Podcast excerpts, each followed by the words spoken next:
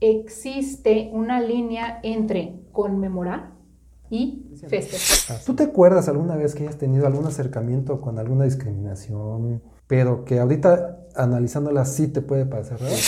El famoso club de Toby, ¿no? Que aquí en México le llamamos el club de Toby, gracias a una caricatura que existía de, de antes, donde pues es un club no eh, establecido, no escrito en ningún lado, pero que solamente participan hombres, ¿no?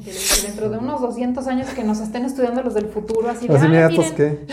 en 2021 andaban apenas en esto. Pues sí, pues es como nosotros volteamos a ver a los de 1800, la mujer no tiene muchos años que ha podido votar, no tiene muchos años que ha podido tener situaciones más o menos iguales a las de los hombres en los trabajos. Todo eso se sigue luchando, o sea, por eso el día sigue conmemorándose y sigue generando movimiento, porque todavía hay mucho que hacer.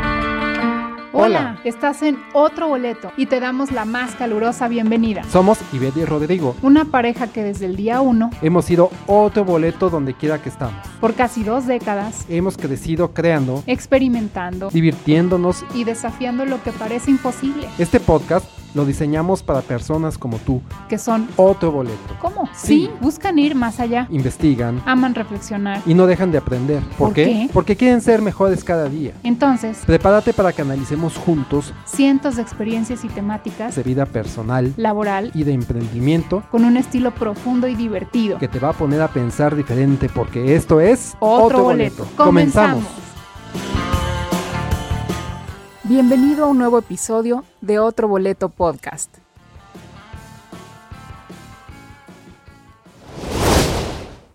Hola amigos, ¿cómo están? Muchas gracias por acompañarnos en un episodio más de Otro Boleto Podcast. Es 8 de marzo y ya sabes, pensamos en festejo Hoy es día de, todos sabemos, el Día de la Mujer.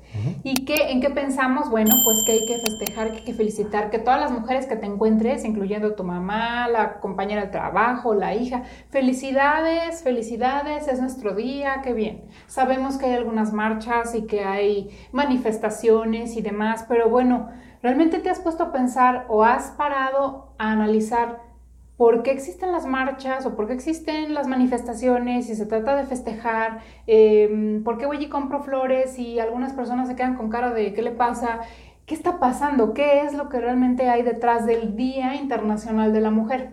Quédate para que lo descubramos juntos.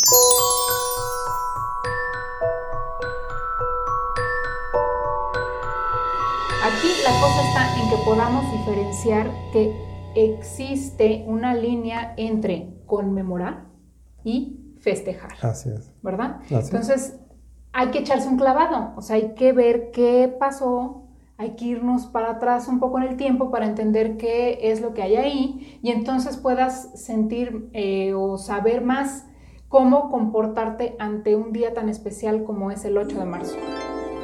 Bueno, pues como bien dijiste, Beth, festejar o conmemorar.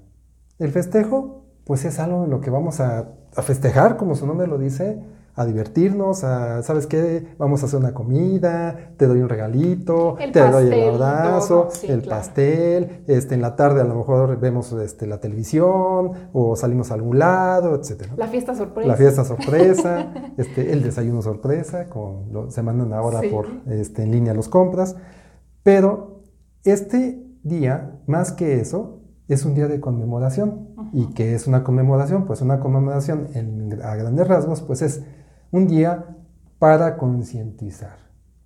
Concientizar de todo lo que hemos hecho como sociedad que no ha permitido la igualdad entre los dos sexos. O sea, no ha permitido a las mujeres estar de alguna forma equiparables, y lo voy a poner entre, comillas, entre comillas, a las condiciones laborales, de vida, sociales, como las que tienen los hombres y en algunos países siguen teniendo los hombres por sobre las mujeres. Y la otra es hacer un recordatorio, un recordatorio de todo lo que han tenido que sortear para ser reconocidas o para tener un papel socialmente aceptado. Síguenos en redes sociales. En Facebook, Telegram y Pinterest nos encuentras como Otro Boleto Podcast. En Instagram y TikTok nos encuentras como arroba Otro Boleto Podcast. Y en Twitter, arroba Otro Boleto Pod. Sí, es que exactamente, o sea, al momento de querer concientizar, lo que queremos es recordar para que no se nos olvide todo lo que ha pasado, todo lo que hemos vivido. La humanidad hemos podido evolucionar porque hemos podido aprender del pasado. si no volteas al pasado para ver qué, qué, es lo que, lo, que, lo que pasó, por supuesto que no puedes aprender y sigues cometiendo los mismos errores. Entonces se trata de voltear a ver qué pasó, eh, tomar conciencia de ello y no volver a repetir eso, sino al contrario, hacer mejor, mejores las cosas para que en las futuras generaciones, nosotros y las futuras generaciones vivan mejor, una mejor humanidad, que vivan de mejor manera, con condiciones mejores que las que tenemos ahora. Y mira que también a veces no somos muy hábiles como humanidad para recordar los errores que hicimos, porque bien dicen que el único animal que se tropieza con la misma piedra es el hombre. Entonces, para eso existen estos días de conmemoración, para todos los años que nos hemos tropezado con esa piedra y no volverlo a hacer. Todos nos hemos de preguntar por qué el 8 de marzo. El 8 de marzo fue declarado por la ONU en 1975 como el Día Internacional de la Mujer. Y esto viene derivado de que la primer marcha de la que se tiene registro de mujeres en lucha de igualdad de condiciones laborales, que también no trabajaran mujeres menores de edad y que no fueran explotadas tanto como lo habían venido siendo, fue un 8 de marzo, un 8 de marzo de 1857. Bueno, la ONU declaró en 1975 el día 8 de marzo como el Día Internacional de la Mujer. Estados Unidos, la ONU, todos sabemos, o la mayoría sabemos que la ONU está en Estados Unidos. Y ahí hay un dato bien interesante. Estados Unidos lo reconoció y lo empezó a aplicar hasta 1994, el 8 de marzo de 1994, 19 años después de que ya estaba instituido a nivel mundial por la ONU. Sí, se estableció el día, pero no había realmente una conmemoración no se hacía hasta, el 94. hasta el 94. 19 años después. Y esto, pues a mí sí me llama la atención y no tanto porque yo recuerdo que cuando estudié la primaria, la secundaria, la preparatoria, que fueron en los años 70, 80 y posterior, yo no me acuerdo de haber festejado nunca un 8 de marzo.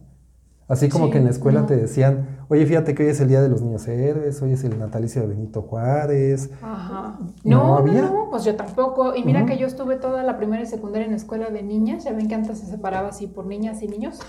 yo no, yo iba en mixta. en el de las niñas, ahí hubiera sido muy obvio, ¿no? Nos hubieran dicho el 8 de marzo, Día de las Mujeres, ¿no?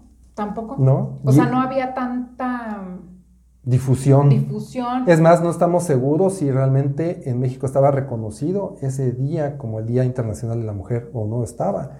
Lo que pasa es que nosotros en México, México han de saber muchos que estamos muy ligados a las tradiciones y costumbres norteamericanas, pues por la cercanía evidente que tenemos. Pero no solo eso, te lo voy a poner de otra forma también. Eh, ¿Te acuerdas tú laboralmente también haber festejado, no festejado, conmemorado el 8 de marzo? No, no. Tampoco. No, para nada. Yo tengo memoria de que tenemos a escasos, ¿qué te gusta? 15 años conmemorándolo en México. 18 tal vez. Sí, como que se hizo más famoso el día. Sí. Lo tenemos medio, medio perdido, ¿no? Si tú me preguntas el, el primer recuerdo que tienes de que un 8 de marzo se haya conmemorado algo en nuestro país, yo no tengo un claro cuándo comenzó. Bueno, miren, dentro de todas las eh, situaciones y sucesos que pasaron en el tiempo para que se llegara finalmente a un día donde se sentaron en, la ONU a decir que tal día va a ser el Día de la Mujer, antes de que llegara ese momento, pues hubo varias cosas atrás. De lo que más tiene recuerdo y por lo cual ha sido un factor importante para que eso sucediera fue el hecho histórico de que hace más de 100 años, estamos hablando de 1911, hubo un incendio fatal donde murieron muchas mujeres, incluso algunos hasta niños, por estar encerrados en una fábrica trabajando, hubo un incendio, un accidente, pero no pudieron salir. Entonces, por eso se hizo tan famoso, porque había mucha mujer trabajando allí, estaban las puertas bloqueadas. ¿Y por qué estaban bloqueadas? Pues porque en esos tiempos había, eran las formas que tenían de detener posibles robos o salidas y entradas de personas. Bueno, fuera de esa situación también, en la historia han sucedido más cosas, simplemente el derecho al voto, eh, no tiene muchos años que ha podido tener situaciones más o menos iguales a las de los hombres en los trabajos. Y todo eso se sigue luchando, o sea, por eso el día sigue conmemorándose y sigue generando movimiento, porque todavía hay mucho que hacer, o sea, esa es la verdad, sí hay mucho que hacer para lograr un poco más de igualdad, pero... Eh, no quiere decir que con esto que ya dijimos, estos dos hechos históricos ya son únicos. Ha habido muchos más y todavía siguen suscitándose más. Pero lo que queremos es más que nada platicar con ustedes acerca de la actualidad, ¿no? Bueno, o sea, qué es, cómo lo, lo vivimos, eh, incluso pues ya en los últimos años, en el presente, y tal vez cómo sería que lo podríamos vivir en un futuro, sobre todo para las generaciones más jóvenes, cómo, cómo se va a vivir esto, qué va a significar. Recuerda que también nos puedes encontrar en YouTube. Dale me gusta, oprime el botón suscribir activa la campanita de notificaciones y escoge todas para que no te pierdas ninguno de nuestros episodios.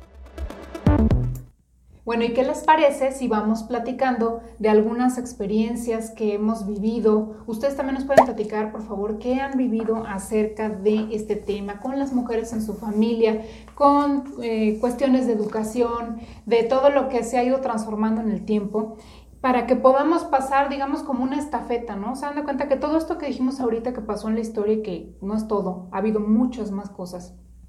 Las tenemos presentes, queremos conmemorar y queremos concientizar, pero ahorita nosotros somos el presente, entonces con la conexión que tenemos al pasado reciente, porque es un pasado muy reciente, eh, con el presente que estamos ahora y el futuro que podríamos transmitirle a las nuevas generaciones, a las nuevas mujeres y a los nuevos hombres que también van a estar conviviendo con ellas para generar mejores entornos, mejores comunidades, mejores ciudades, mejores países. Creo que mientras mejor nos podamos entender, más vamos a prosperar como humanidad.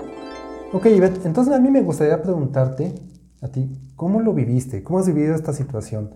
Porque yo a grandes rasgos te conozco, pero a grandes rasgos yo te puedo decir, bueno, estudiaste, como ahorita mencionaste, en escuela de puras mujeres, religiosa, ahí seguramente recibiste una educación diferente. Después te fuiste a, una secundaria, mismo caso, por el estilo, preparatoria creo que ya fue mixta, pero de ahí trabajaste, ya trabajaste con hombres, trabajaste con mujeres, este, ocupaste diferentes o tuviste diferentes posiciones, entonces seguramente lo viviste diferente porque no es lo mismo esta situación estando en un lugar en otro. Y bueno, ya no quiero este, alargar más la pregunta, pero me gustaría que nos hicieras así como una especie de resumen a mí y a los que nos están viendo, escuchando, de cómo has vivido toda esta situación siendo mujer a lo largo de los años, pues. Bueno, mira, es que a mí me tocaron unos papás, no sé si muy modernos o muy apoyadores o no sé, pero a mí yo crecí y me dijeron, tú estudia porque pues hay que este, sacar los estudios, era la prioridad. O sea, te dijeron estudia no porque eres mujer y vas a sobresalir y tienes que estudiar porque, no, es el porque es el camino para todo el mundo. Estudiar para poder trabajar y poder salir adelante, entonces pues estudias. Eh, la escuela, te digo, en la que estaba era de puras niñas, pues yo en ese tiempo como que así se usaba, había escuelas religiosas para niños y, religiosas para sí, estaban separadas. Y bueno, en provincia, que fue donde a mí me tocó estudiar, una ciudad este, en el interior de la República, pues era así como muy tradicional ese asunto, ¿no? De hecho, parte de las cosas que nos enseñaban, me acuerdo, y eso yo en su tiempo no lo vi mal, nos enseñaban bordado, por ejemplo. Seguramente a los hombres no les enseñaban eso, a los niños, pero a nosotros sí, ah, pues el bordadito y el muestrario, de hecho por ahí todavía lo tengo guardado. Esas como quedan reminiscencias de, de, la educación a la buena mujer, ¿no? A la que iba a ser como que la señora de la casa, de que se tenía que saber coser, bordar, supongo que a lo mejor algo de cocina, no sé. Pues sí, bueno, o sea, lo del bordado sí me acuerdo, eso desde primaria, como que era parte de. Ya en secundaria, pues como que podías elegir entre diferentes cosas. Me acuerdo que los talleres que, que se enseñaban en ese tiempo eran taquimecanografía, dibujo, cocina y corte y confección, por ejemplo, para nosotras, que era escuela de niñas, como te digo, o de mujeres.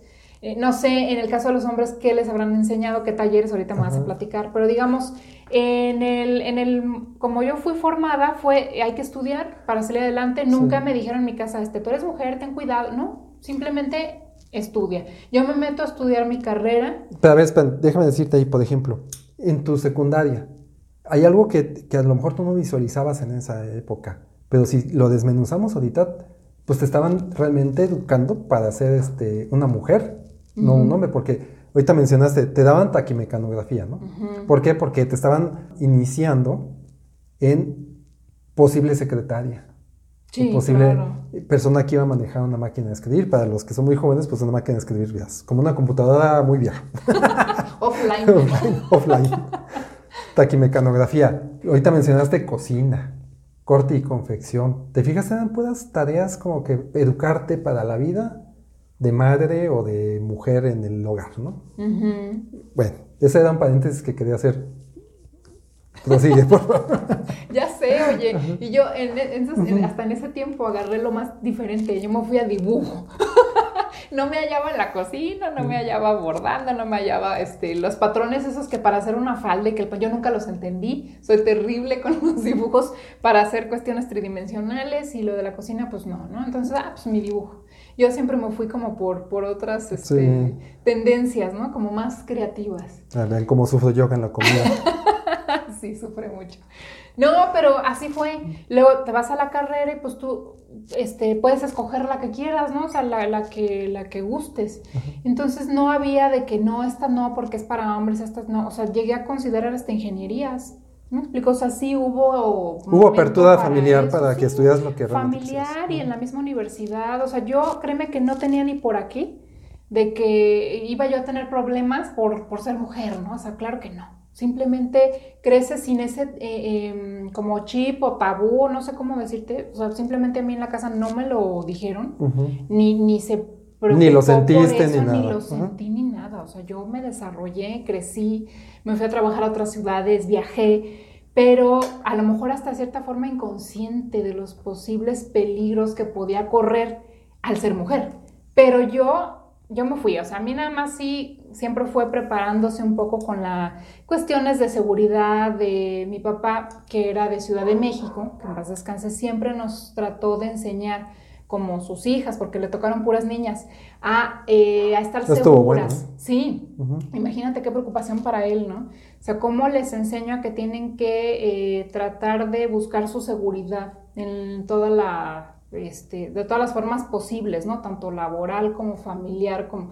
Sí nos cuidaba mucho, pero eh, nos enseñó a tratar de ver las cosas como que él siempre decía, piensa mal y acertarás, y a ver, cuidado, a ver, ¿por qué estás ahí? Había parado y La desconfianza por la desconfianza por todos lados, ¿no? Entonces empiezas a observar, pero nunca nos decía así exactamente por qué, no, simplemente es que es que hay que tener cuidado, no le andes contando a todo el mundo lo que... Entonces yo quiero entender ¿no? que, que tu papá de alguna forma entendía el mundo diferente para las mujeres que los hombres, pero no se los transmitió, ¿no? No de alguna forma les transmitió nada más, claro. Ajá, o sí, no. la- la de alguna forma las empoderó sin tabú, sin miedos, a que se enfrentaran a lo que a enfrentar cualquier persona, hombre o mujer, en el mundo laboral, la vida en sí como es.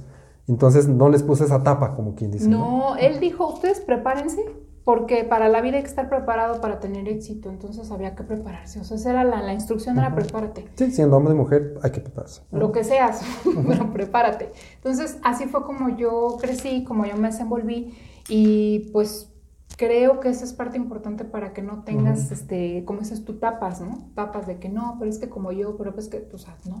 Oye, y yo te quiero preguntar, ¿alguna ocasión, digo ya ahorita la formación básica, pero después pasaste a un trabajo, ¿estás de acuerdo? Buscaste un trabajo, te empe- empezaste a trabajar, empezaste a trabajar como una persona de un puesto básico en una empresa importante y es muy diferente, para los hombres es diferente, pero para las mujeres supongo que también es diferente cuando estás en un puesto básico o cuando vas creciendo de puesto, el- los tratos que recibes, ¿no? Los hombres tenemos unas dificultades, las mujeres tienen otras dificultades, pero yo a ti te quiero preguntar, ¿tú alguna vez en esa etapa temprana de, de trabajo, de empleo, porque estamos hablando que ya tiene algunos años, no quiero ventilar edades, ¿verdad?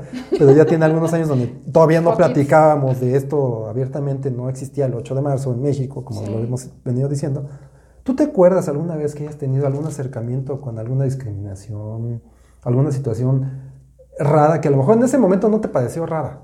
¿No recuerdas? no? ¿Sabes qué? Yo creo Ajá. que por no tener precisamente el, ese filtro o tapa de que, ah, este, como soy mujer, entonces van a querer abusar de mí y entonces y tal. Yo no traía eso, pues yo me lancé y a lo mejor hubo señales o algo, pero la verdad es no que las no las vi o no las tomé en cuenta. O sea, yo, yo me fui sobre lo que yo iba, porque yo siempre soy como de un objetivo allá y allá voy. Y que te hayan tratado mal, que hayan dicho, ah, ella no puede, o le hayan dado un puesto a un hombre en lugar de a ti.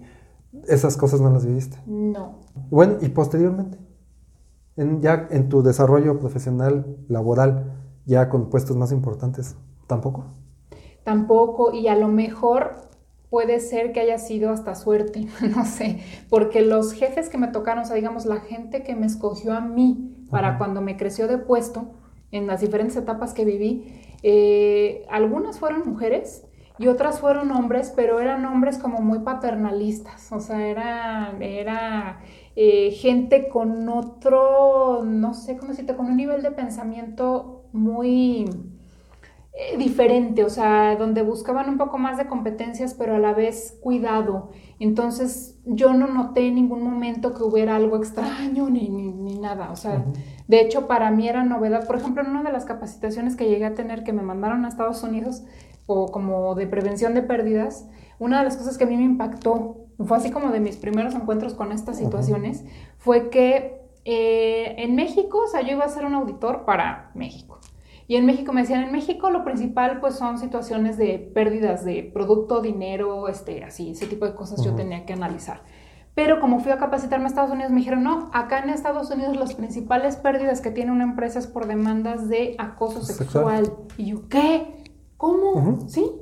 En Estados Unidos es lo primeritititito por lo que pierde la empresa, por ese tipo de cosas pero en Latinoamérica se pierde por otras cosas. Sí, de hecho en Estados Unidos desde hace mucho tiempo tienes que firmar, cuando entras a trabajar, tienes que ir asistir a una plática de acoso sexual y firmar un documento, un librito que viene todo lo que puedes y no puedes hacer y, este, firmarlo de que estás enterado para posibles demandas y todo ese tipo de cosas. Sí, no, yo me quedé impactada, claro que ya hace muchos años, o sea, para mí fue así como novedad. ¿Cómo crees? Sí, claro, o sea, bienvenida al mundo, ¿no? Estas cosas pasan. Entonces sí, pero no, no, no, a nivel profesional ya trabajando no me tocó nada de eso, gracias a todo. te digo, a veces puede ser hasta suerte o que se van acomodando ciertos factores, pero no, no me tocó vivir nada de eso lamentable, ninguna relación ni con ninguno de los hombres que me tocó, este, que me rodearan, ni mujeres me tocaron malas, malas vibras. Pues mira, es una mujer con suerte. Afortunada, ¿va? Y afortunada, y yo te diría que también ese hecho de no haberte preparado mentalmente para identificar, porque no lo hizo tu papá, identificar ciertos abusos o ciertas conductas abusivas de parte de hombres, vamos a hablar ya directamente de hombres, te hizo a ti no percatarte de muchas cosas. Y eso también te ayuda porque no te, no te sumerge en la discriminación y no te sumerge en muchas cosas que te pueden incluso haber, eh, inhabilitado para tu desarrollo. ¿eh? Porque yo, yo que soy hombre, yo te puedo decir que sí existen reminiscencias eh, machistas en muchos de nosotros, que así como en tu escuela a ti te enseñaron taquimecanografía, etcétera, los hombres nos enseñaban otras cosas, que te lo platicamos, donde pues sí separaban, separaban tú para unas cosas, tú para otras cosas, ¿no? Y entonces eh, iban formándonos inconscientemente también a los hombres para tener en la normalidad muchas cosas de las que hoy en día las mujeres se sienten y están siendo atacadas por los hombres porque los hombres así nos educaron de alguna forma. Entonces, los pensantes, los que nos adelantamos un poquito más a la situación, los que tuvimos oportunidad de trabajar en otras empresas, donde nos abrieron los ojos, donde nuestra educación ya fue diferente, aún así nos damos cuenta de mucho, pero todavía existen pequeñas cosas que no nos damos cuenta porque la sociedad así las marcó, las estipuló. Por eso yo siempre he comentado, es muy difícil juzgar el presente con el pasado y muy difícil juzgar, y más difícil aún juzgar el pasado con la ideología del presente, porque todo va evolucionando y va cambiando. ¿no? Yo tengo algo similar así por estilo contigo y con tu experiencia, porque yo desde chico tuve acercamiento con, con mujeres, con mi abuela, con mi mamá, mi abuela muy tradicional de, la casa, pero mi mamá no, mi mamá fue de las primeras que dijo yo quiero estudiar, en la casa no era muy bien visto que ella estudiara, pero ella decidió estudiar, o sea, casi casi se fue ahí y se apuntó sola en la escuela, hizo una carrera profesional, la vida la llevó por el lado donde nos tenía que mantener a mi hermano y a mí, y ella trabajó, este, eh, atendió la casa, claro, con ayuda de mi abuela, pero ella la fungía, entre paréntesis, como el hombre de la casa, porque era la que salía a trabajar, pero no dejaba de ser femenina, así me explicó, sí nos daba a nosotros nuestro cariño de mamá, pero ella, ella, era la proveedora, entonces como que crecí con ese, igual que tú, pero de diferente manera, con esa no percepción de las diferencias posibles que nos pudieran instalar en la cabeza entre hombres y mujeres. Yo de niño tuve, también estudié en una escuela de monjas, pero en una escuela de religiosa, porque no es de monjas, es religiosa, eh, y, era mixta. Yo vivía en la Ciudad de México, entonces en la Ciudad de México se instaló mucho el, el hecho de que tenían que ser mixtas las escuelas. Empezaron a quitar o erradicar eso mucho antes que en las provincias. Entonces siempre conviví con ellas en todos lados. Y nunca tuve ese, esa situación de diferenciar. En la escuela, hombres y mujeres, este, en los equipos de trabajo mixtos, hombres y mujeres, más adelante hombres y mujeres, en el trabajo, hombres y mujeres. este, tuve la facilidad, como tú, también de trabajar en empresas transnacionales y eso yo creo que nos ayudó a nosotros a no tener esa situación de discriminación, de pensar que las mujeres nada más sirven para secretarias o para la maquila, ¿no? Como veníamos platicando ahorita de que sí este, se murieron en una maquila. ¿Por qué? Porque era lo que estaban listas o capacitadas para hacer, no puestos de mando. Entonces, yo sí te puedo decir que en donde trabajé, sí había igualdad de salarios, y eso a ti te consta porque lo, vivimos, y había igualdad de, de, posibilidades de alcanzar un puesto superior o un puesto gerencial. Ahora, lo que sí era cierto en ese momento es que muchas mujeres en aquella época donde estoy platicando esta situación no, no querían trabajar. Entonces había mucho menos mujeres buscando trabajo que hombres. Entonces eso hacía que la balanza no fuera nivelada en el 100%, ¿no? Por ejemplo, de cada 100 hombres, pues había 30 mujeres, ¿no? Era un 70-30. Pero porque tampoco había tanta demanda de mujeres por el trabajo. Ahora se ha ido acrecentando esa demanda de mujeres porque muchas más mujeres ya están preparadas, ya estudiaron, ya tienen maestrías, doctorados. Entonces se empieza a igualar esa demanda de, necesidad de Pero trabajo. que también se viene remontando desde, ahorita lo mencionaste, son como usos y costumbres que veníamos arrastrando de la asignación de roles que le llamamos. O sea, tú eres mujer, tú entonces tú tienes que estar para tu casa, para cocinar, para cuidar a los hijos y el hombre es el que provee. Así es como estaba puesto y, y, así fue en el pasado. O sea, de hecho, hace muchos, muchos, muchos años así. Ahora, hasta la fecha sigue habiendo matrimonios que funcionan así y tampoco hay que juzgarlos como decirle, ay, eso está mal, está mal, ¿no? Y cada quien, como siempre lo hemos dicho, cada quien que se acomode como quiera y como pueda. Pero lo que sí es un hecho, y lo vivimos a lo mejor en otros lados, es que sí existen pequeñas, y eso es a lo que yo quiero llegar, que independientemente de que nosotros vivimos en una situación más equitativa, sí existen y llegan a existir, y es a lo que quiero llegar, pequeñas discriminaciones, pequeños bloqueos a los trabajos femeninos, pequeñas cosas que a veces son, no se, no se ven tangiblemente, pero yo siendo hombre, las detectaba. Pequeñas cositas, no de mi parte, pero sí de algunos compañeros. ¿eh? El famoso club de Toby, ¿no? Que aquí en México le llamamos el club de Toby, gracias a una caricatura que existía de, antes, donde pues es un club no eh, establecido, no escrito en ningún lado, pero que solamente participan hombres, ¿no? Donde, ah, pues nos vamos nada más los hombres de la oficina a, jugar billar, nada más los hombres de la oficina a jugar golf, y empezaban esas cosas, que no tiene nada de malo, pero también a las mujeres no las integraban, ¿no? Porque también, pues hoy en día, los hombres a lo mejor hacen unas actividades, las mujeres se van a tomar un café, o sea, no tienen por qué estar revueltos hombres y mujeres todo el tiempo, ¿no? Pero cada quien hace su grupo, ¿no? Pero no existían esas, esa situación, esa facilidad de las mujeres de, de darles la oportunidad. Y también existían comentarios como, ¿cómo es posible que una mujer te haya ganado? ¿Cómo es posible que una mujer este, tenga mejor resultado que tú? Como que te picaba en la cresta con ese tipo de, comentarios. Pues claro, lo que pasa es que eh, la transición, digamos, el que la incursión de la mujer en el mundo laboral y no solamente entrar, sino ir creciendo de peldaño, de nivel, donde ahorita ya sabemos que hay mujeres ejecutivas, políticas en altos niveles, no ha sido fácil.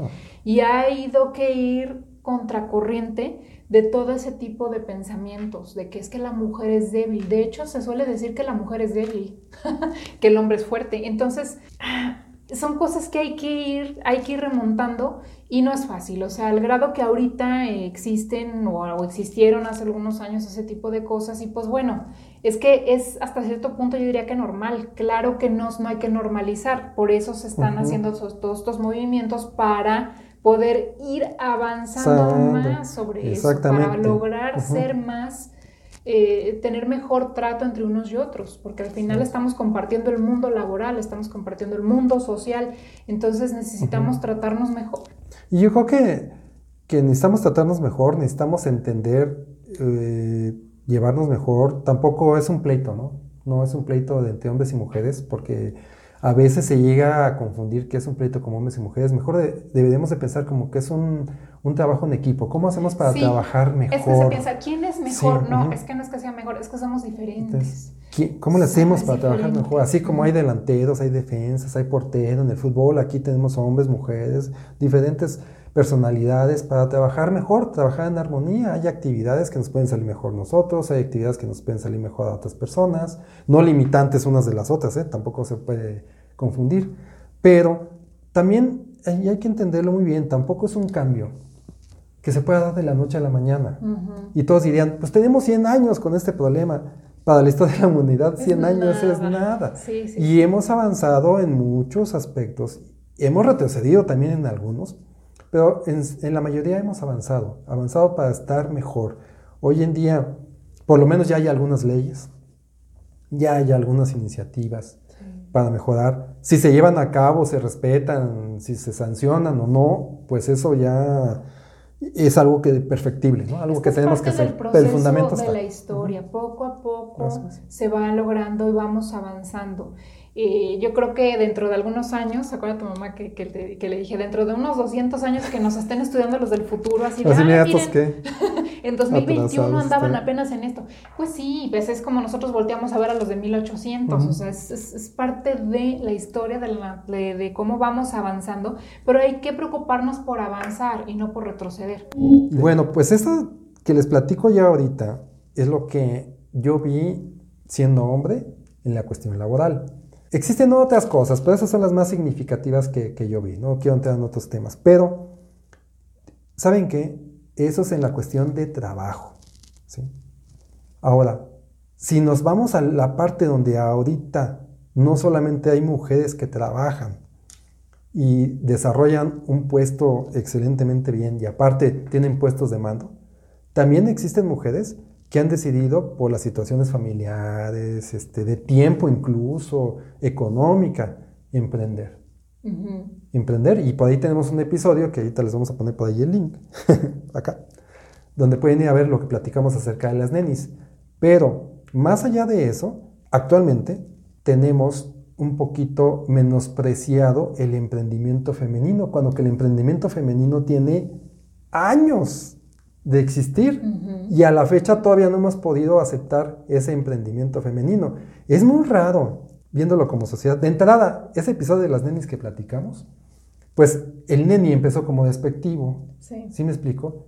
Pero pocos hombres tomamos como socios a una mujer. Las mujeres sí están abiertas a tener sociedades con, con personal masculino, Pero los hombres sí nos, negamos, yo lo he visto, es muy difícil que un hombre tenga como socio a una mujer, a menos de que sea su pareja, o a menos de que sea su hermana, a menos de que sea su, esposa, pero eso cuesta trabajo. Y si vieran las capacidades emprendedoras que tienen las mujeres, estarían buscando la forma de hacerse socios con ellos. Sí, claro, lo que pasa es que es parte de las razones que te digo, como de los roles, como que cuesta aceptar, ¿no? Pero ¿cómo, una mujer, cómo ella va a estar presidiendo ese proyecto? No creo. ¿Cómo que no creo? Pues es que hay que abrir las oportunidades, hay que explorar, porque hay mucho talento femenino por allí que no está descubierto, ahora sí que están como diamantes en bruto, pero realmente son unos super elementos, pero el problema está en que no quieren abrir esa puerta porque, ay, no, ¿cómo? por simple paradigma. Ahora, A nivel emprendimiento también hay mujeres súper maravillosas, de veras que el traje de Mujer Maravilla les queda corto por todo lo que han logrado hacer, crecer y generar incluso hasta de cero. Y yo quisiera pensar que mucho tiene que ver con esas ganas de salir adelante. Yo siempre he pensado que cuando tú tienes las mayores crisis o que te faltan recursos es cuando sale la creatividad a flote, porque cuando tienes todo, pues te aplatanas, ¿no? Como que te duermes en tus laureles, como dicen. Pero, no te retas. Pero muchas mujeres tienen muchos retos todos los días. Hay muchas mujeres viviendo situaciones y sorteando situaciones bien difíciles y ahí es donde empieza a florecer la creatividad y hacen emprendimientos de veras increíbles. Nosotros que hemos tenido oportunidad de convivir con varios emprendedores, eh, muchas de ellas y de lo más brillante que hemos visto han sido por mujeres. Mujeres que han salido adelante, por ejemplo, hemos tenido la oportunidad, de convivir con mujeres artesanas que trabajan desde hace muchos años, desde niñas les enseñan a bordar, a, a coser las blusas y demás. Y la mayoría se queda simplemente en los talleres, bordando para otras personas, incluso para algunos hombres que deciden ir a vender. Pero ¿qué creen? Hay unas que otras que dicen, pues yo aparte del taller, yo me voy a hacer mi propia fábrica y me las voy a ir a vender. Las carga y las vende. Y como esas mujeres hemos tenido oportunidad de conocer y de veras que son maravillosas. Es increíble la forma en la que tienen de salir adelante y, e incluso de, de mm, ponerse o contraponerse hacia ciertas partes culturales que en algunas partes del país todavía no avanzan tanto, que todavía dicen, no, es que eso le corresponde al hombre, la mujer se queda en su casa. Hay ciertas partes de, nuestro país donde todavía en ciertos poblados esas, eso sí está muy arraigado, ¿no? Entonces mujeres que dicen, no, con permiso, yo sí salgo, yo sí busco y yo voy de viaje y yo vendo, wow Créanme que es increíble. Eso es para hablar de ese lado, pero ¿cuántas otras ha habido en las ciudades que también emergen de emprendimientos que dicen, sabes que es que yo necesitaba sacar adelante para mis hijos y entonces me puse a vender estos pasteles o me puse a vender estos productos y salí adelante. Y ahorita es una de las jefas de, cierta zona donde ya hasta la premian y va a convenciones nacionales de las empresas donde trabajan, porque hay varias empresas que ofrecen esas oportunidades y resulta de que son maravillosas líderes. Sí. Y tú lo puedes constatar, de, todos los emprendedores que, tenemos cercanía, que tenemos de alguna manera relación, yo creo que tenemos un 80%, o sea, 8 de cada 10 emprendedores son mujeres. Sí tenemos realmente pocos hombres. Y hay algo, un punto que a mí me encanta de las emprendedoras mujeres.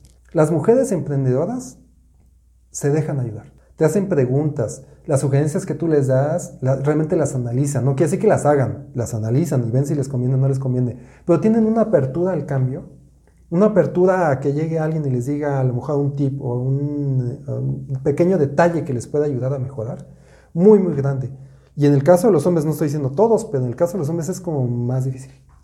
Son un poquito, somos, poquito más arrogantes en ese sentido. Creemos que podemos, como que no nos gusta mucho que nos digan por dónde irnos, por convicción, ¿no? Porque también, pues, hemos sido educados así, donde nosotros podemos y no debemos de pedir ayuda. No se estaba antes de que existiera el, GPS, que ahora no nos da pena, ¿verdad? Decir que usamos el GPS. Pero antes no, no existía eso de que un hombre preguntara una dirección, jamás. Pues es por lo mismo. O sea, ¿cómo le voy a preguntar a alguien si mi negocio está siendo productivo o no está productivo? No, yo tengo que darme cuenta y si se va al, al barranco mi negocio, pues fue por mí, pero yo tenía que saber. Y las mujeres no son así. Las mujeres te dicen, a ver, este es mi precio y esto, ¿cómo lo ves? Eso es bien importante y por eso van dando por la eso han tenido más éxito, claro. Porque se dejan ayudar. Porque si no saben algo, lo preguntan y si no, lo investigan. Y eso, eso yo sí te diría que es un, un defecto. Es como de educación que tenemos los hombres arraigado por educación, por orgullo. Por educación, por orgullo. Pues de hecho, ya ves que hasta también está la clásica frase de que los hombres no lloran. ¿Y como por qué no? Porque no debemos llorar. No deben de ser débiles. Hasta hay una canción que dice sí, eso. Sí, sí. Ay, o sea, esos son paradigmas ya que precisamente hay que ir rompiendo, hay que ir rompiendo, hay que ir modificando, hay que irnos uniendo. Si pudiéramos hacer más equipo así, entre hombres y mujeres, sin tanto tabú, sin tanta maraña. Sin envidia, sin resentimientos, sin, sin yo di más y yo gano más y tú ganas menos y que el niño está llorando, ve tú. Nada, de eso. Sería mucho mejor. Pero pues ese es el mundo ideal, ¿verdad? Pero pues bueno, es que si no lo ponemos en la mesa y, luchamos por ellos, entonces ¿cuándo? Sí, pues para cuándo, ¿no? Pero es parte de un proceso, o sea, estas cosas no se logran de un día para otro, es parte de un proceso, una cultura, una educación que traemos, eh, que hay que ir trabajando. Entonces nosotros lo hacemos ahorita, pero dentro de 20 años van a ser los hijos y luego los nietos y así, o sea, es que así es. Bueno, yo les voy a pedir algo a las mujeres, ténganos tantita paciencia, porque a veces somos muy obstinados. Hace ratito hablaste o dijiste de las mujeres que Muchas de ellas han empezado desde cero. Y para eso tenemos un momento de película que les va a encantar. Así es que, ¿qué te parece si pasamos a nuestro momento de película? Vamos.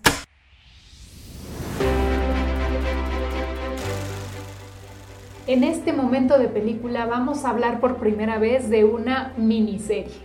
Y una miniserie buenísima, ¿verdad? Así es. Vamos a hablar de la miniserie que se llamó Self-Made en inglés y en español le pusieron la traducción de C.J. Walker, una mujer hecha a sí misma.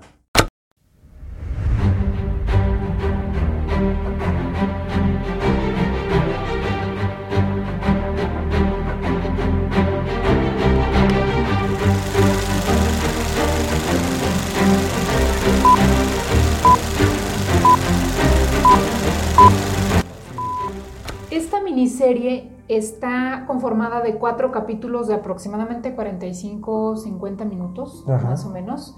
La verdad es que se te van como agua. Nos retrata la vida de una mujer que empezaba a tener ideas de emprendimiento, pero en épocas del siglo pasado, digamos que cuando comenzaba el siglo pasado.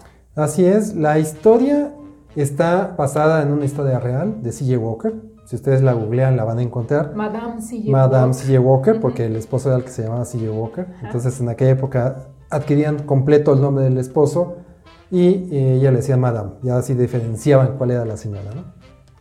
La historia se eh, ubica en el año entre 1910 y 1920 en una pequeña población, San Luis, en aquella época San Luis, Missouri, en Estados Unidos, y eh, de ahí se mudan a otra ciudad, Indianápolis, en el estado de Indiana. ¿no?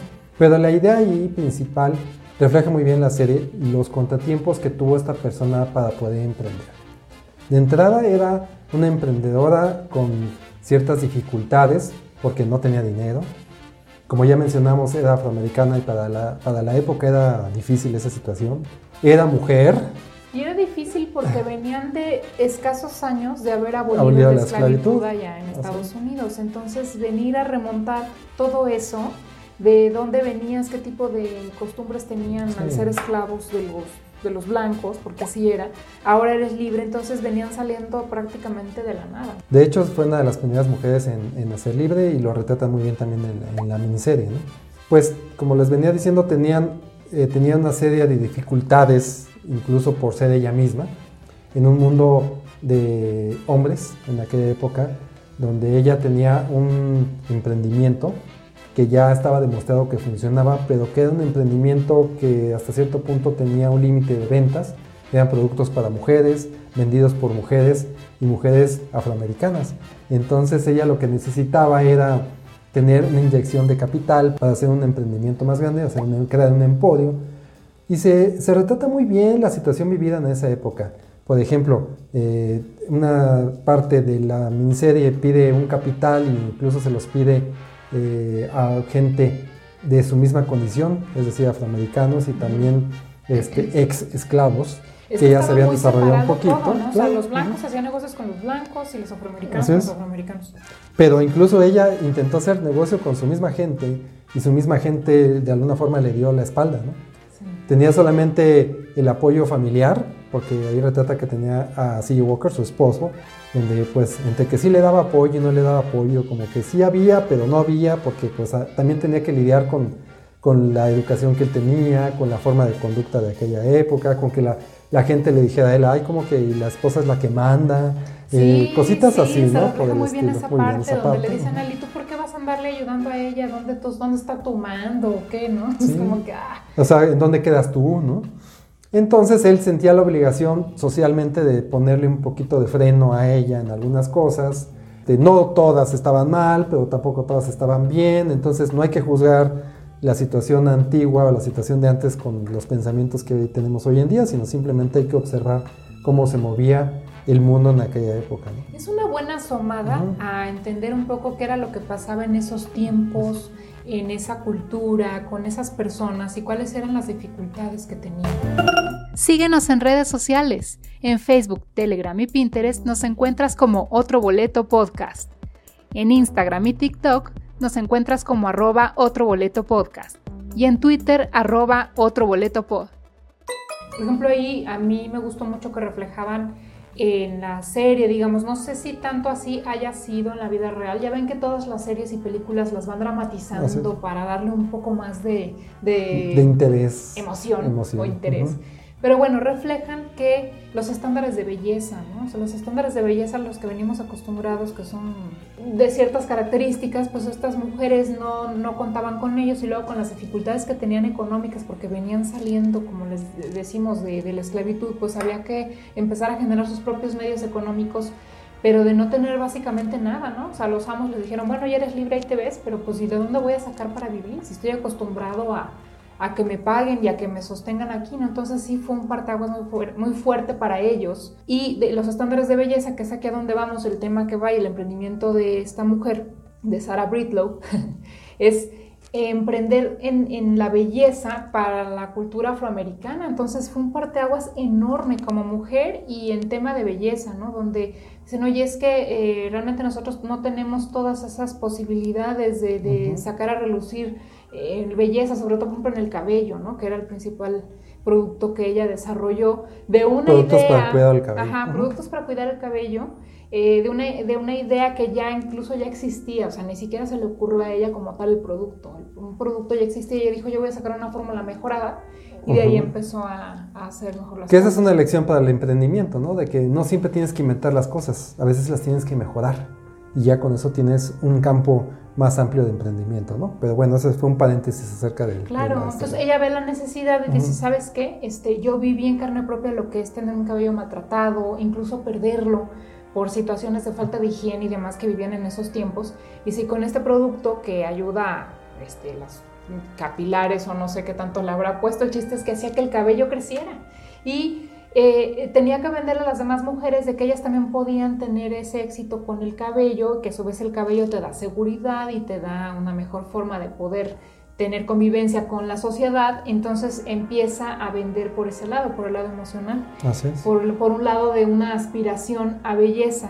Pero en la serie recalcan mucho que ella siente o siempre sintió que no era bonita, que no era bonita y que cualquier otra persona, mujer, que llegara a ser más bonita que ella iba a tener más éxito que ella. Y yo creo que eso fue en la serie, como lo van desarrollando, lo que la motivaba más. Sí, la motivaba mucho a poder más que las demás, a pesar de su belleza, que eso era lo que la, movía, ¿no? Y bueno, pues ahí también representa muy bien eh, la capacidad de superación, el deseo de superación, el deseo de hacer las cosas en grande, el deseo de dedicarse el deseo de implementar incluso líneas de fabricación en su producto, de conseguir inversión, de tocar puertas una y otra vez, una y otra vez, hasta que alguna de esas puertas se abre. Pues eh, la vida la fue llevando al, hecho de considerarse eh, pues una de las precursoras del emprendimiento de multinivel, como lo conocemos el día de hoy, o de negocios colaterales, o de, distribución casa por casa con las, las demás mujeres donde ya incluso las hacía socias o partícipes de su negocio, donde les ponía un, negocio eh, con una participación sin inversión.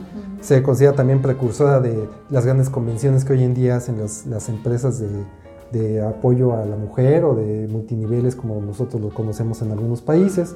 Entonces, realmente si, si observamos la situación en general, fue una mujer que a pesar de todas esas limitantes tenía una visión más allá. Sí, tenía una visión donde en lugar de vender por la belleza voy a vender por satisfacer una necesidad, pero más allá voy a vender por una historia de éxito.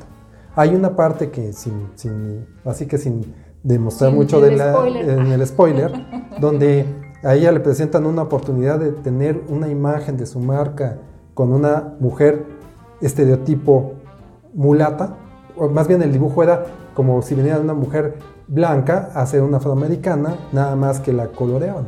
Pero era una mujer con los rasgos de una persona de rasgos blancos. Sí, para el producto. Para el producto y todo, para la etiqueta.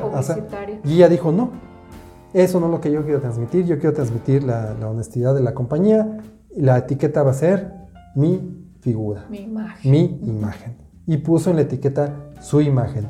Y ese logo subsistió y esa campaña subsistió muchísimos años después de que ella lo decidió poner ahí. Hubo otra parte donde eh, dejaron ver en la serie que hay una rivalidad entre mujeres, fíjate. Eso es algo que mm, dicen ya los que saben un poco más de esa historia, que no fue así, que la que representan como su principal rival ni fue su rival, que de hecho fue hasta su mentora, lo retratan como que la que le tiene envidia es la bonita, la bonita que tenía otro producto también de belleza y que como que ella se sentía menos que Sarah Bridlow, que sí logró tener más éxito con su producto, ¿no? Entonces llega a, a verse escenas donde está pidiéndole a una de las personas cercanas a Sara, oye, tráeme más información, qué está haciendo, a ver si encuentras la fórmula, este, para, para ver cómo le hace para tener tanto éxito, ¿no? Pero llega a dar un giro en el que en la serie, la final, la chica está la bonita, que tiene otro producto de belleza, termina cediendo ante ella por unos discursos que da Sara de, ¿sabes qué? Hay que unirnos nosotras como mujeres y hay que unirnos nosotras en esta, eh, nosotras como afroamericanas, porque ¿sabes qué? Necesitamos generar un punto de, determinante aquí para que podamos salir adelante, porque si nosotros no nos ayudamos, si nosotros no nos ayudamos, entonces ¿quién nos va a ayudar? Entonces ahí fue donde en la serie la chica guapa dice, ok, tiene razón, ya hasta le aplaude, ¿no? Entonces son cosas que, que trascienden, que te digo, quién sabe si en la vida real fue así, pero se agradece que lo retraten en la serie así porque te deja a reflexionar. Escribe en tu navegador otroboletopodcast.com. Entras a la página, en la pestaña Episodios das clic, navegas por los episodios, escoges el que más te guste o el que quieras escuchar y debajo del texto vas a encontrar el reproductor en la página web, listo para que le des play.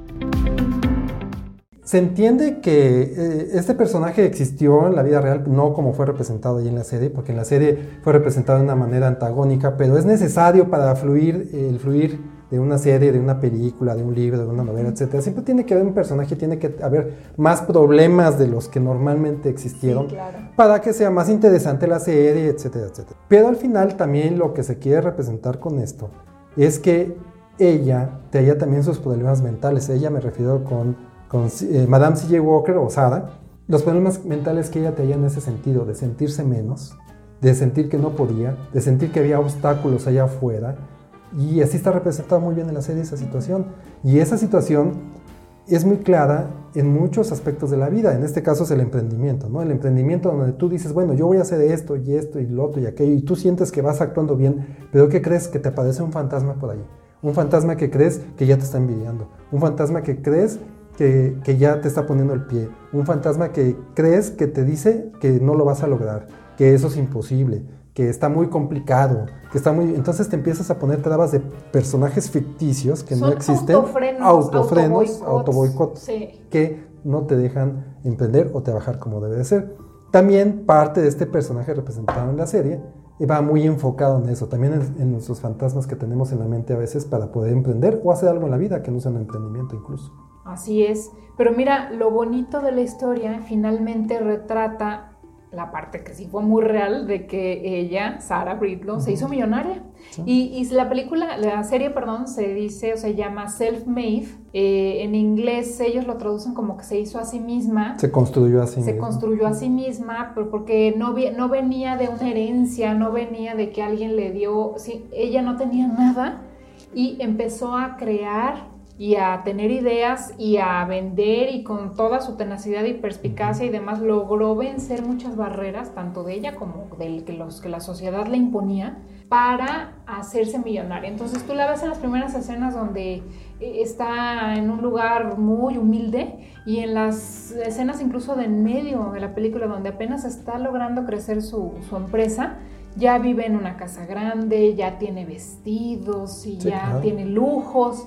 Dices, wow, o sea, y lo logró ella con todo lo que representaba y todo lo que significaba estar apenas surgiendo como eh, en Estados Unidos fue muy importante toda esa parte donde la raza afroamericana obtuvo su libertad y empezó a, ser más importante dentro del país. Entonces, eh, para ellos fue muy importante. Sí, al grado que tenía una casa con alberca y era vecino del mismísimo Rockefeller. Ah, sí. Hasta ponen una escena ahí donde tiene contacto con él, ¿no? Así es. Sí. Que quién sabe si fue realidad. Bueno, pero la escena está muy bonita.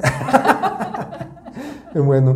De pues hecho, es muy significativa porque él estaba estaba como tirando... Eh, eh, un deporte de, tiro, sí, le aventaban un cebo o un blanco y él le disparaba al blanco, ¿no? Para obviamente atinarle y ella viene caminando con un problema que trae de fondo y de alguna forma acaba Rockefeller dándole un consejo. un consejo. Ella pensaba que no iba a ser bienvenida porque era un barrio de gente blanca y afroamericana, pero se compró esa casa porque quería pertenecer a la sociedad de, éxito y pensó que no iba a ser bien recibida y resultó que sí fue bien recibida, hasta recibió un consejo y le dieron la bienvenida al, barrio, ¿no? A, que fueran ya vecinos.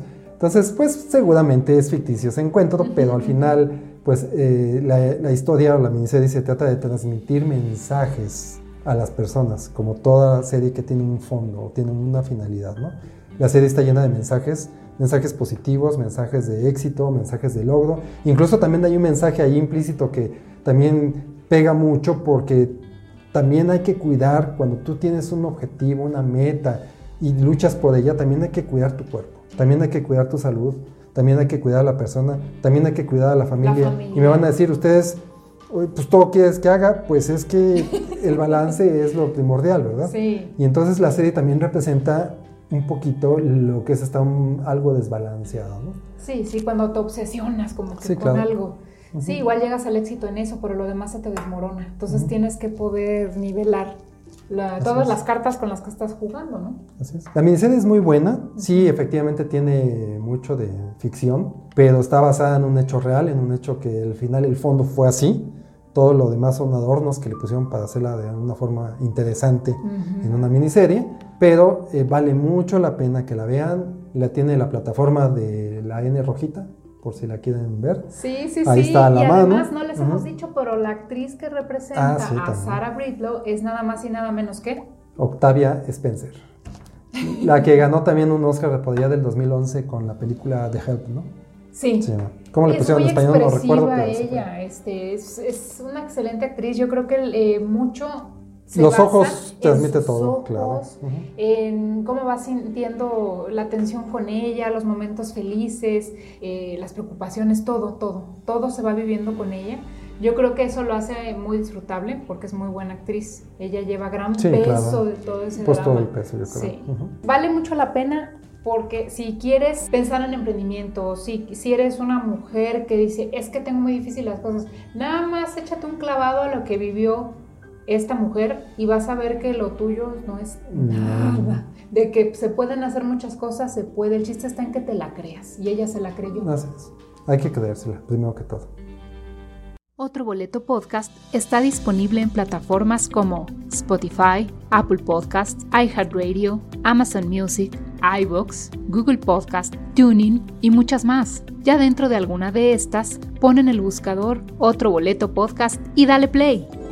Bueno, entonces, pues esto se trata de nivelar, balancear, como siempre lo hemos platicado, eh, reconocer a la mujer en el ambiente laboral, social, político, económico, porque somos parte importante de, y que no se pierda, que no se pierda en el camino, es lo que yo pensaría, o sea, que no se pierda, que lo dejemos como un legado de lucha, porque como dijimos, es que no se logra de la noche a la mañana, ya tiene algunos años que se está luchando, sucediendo, pero todavía falta, Todavía falta, entonces nada más no cerrarse, hombres y mujeres no se cierran a esto, esto es apenas un proceso que va y que deberíamos de fomentar para lograr un, un nivel, un balance entre los dos.